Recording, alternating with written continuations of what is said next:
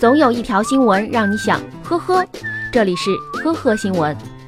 日前，头发天生波浪卷的小文到厦门工商旅游学校报名时，被老师告知校规不允许学生烫发，若为自然卷发质，需要到医院开具相关证明，或者开学前把头发拉直。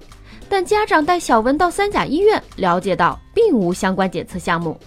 校方回应说啊，不允许烫染发，初衷是为了孩子能够健康成长，但并没有要求开发质证明，或许是传达产生的误会。二十日下午，厦门工商旅游学校学生处主任庄泽梅表示，天生自然卷或者发色较浅等特殊情况，属于正常的生理现象，只要家长向老师说清楚。或者提供小时候的照片进行佐证就行了。近日，湖北宜昌一名三十岁左右的男子路遇交警检查，于是呢把车停在了检查点前，掏出手机叫了代驾。代驾司机赶到一看，发现司机浑身都有酒味儿，于是主动向交警举报了他。我不敢给他开，他喝酒了。民警赶到检查点两百米外。找到了代驾员描述的车辆，发动机舱盖仍有余温，但驾驶员却不在车里。民警在绿化带里发现了这名驾驶员，酒精检测为酒驾标准。今年六月，常州的派出所接到了来自苏州一家汽车租赁公司的报警，说是一辆他们的奔驰轿车被人非法抵押到了常州的一家汽修厂。他们也是循着车辆上安装的 GPS 找过来的。民警询问后得知，抵押掉车子的两名男子自称是小贷公司的停车场管理员。汽修店的老板称对方拿了身份证，他感觉不太像，但是呢被对方搪塞过去了，还是支付了八万元的费用。俩骗子当时用的是假身份证抵押，这给侦查带来了难度。但民警一检查车就乐了。骗子居然把自己的身份证、驾驶证掉在了租来的这辆奔驰里。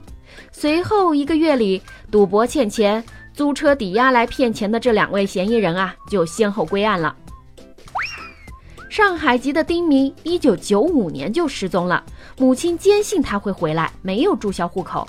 然而，二零一八年母亲去世后，为了处理遗产，哥哥丁聪前往派出所挂失弟弟的户口，却发现失踪十多年的丁明交有社保，近六年来不仅领取社保金，医保卡、劳动卡等都在使用。一查，居然是丁聪自己的好友谢坤冒用了他弟弟的身份。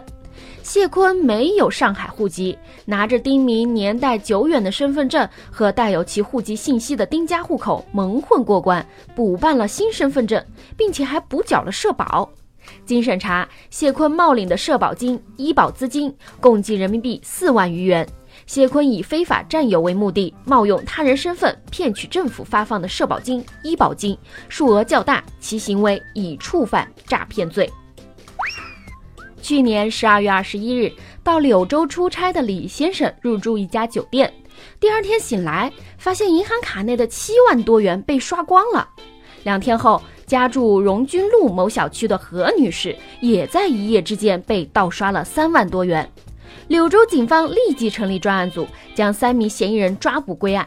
据交代，其中的两名嫌疑人负责利用嗅探设备窃取被害人手机信息，接收验证码短信，分析机主身份证绑定的支付宝账号和银行卡号；另一人则负责加工窃取来的信息，并且在第三方支付平台盗刷。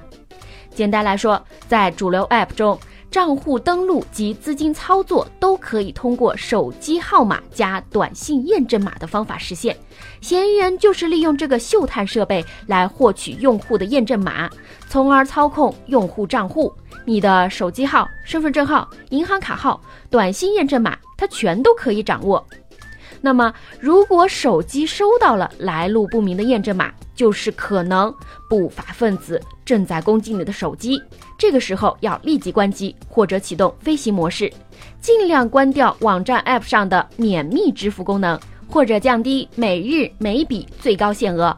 如果看到银行等金融机构发来的验证码，但不是本人操作的，除了关闭手机，还要尽快冻结银行卡，减少损失，并保留短信内容，及时报警。感谢收听今天的呵呵新闻，我们明天再见。本节目由喜马拉雅和封面新闻联合播出。今晚。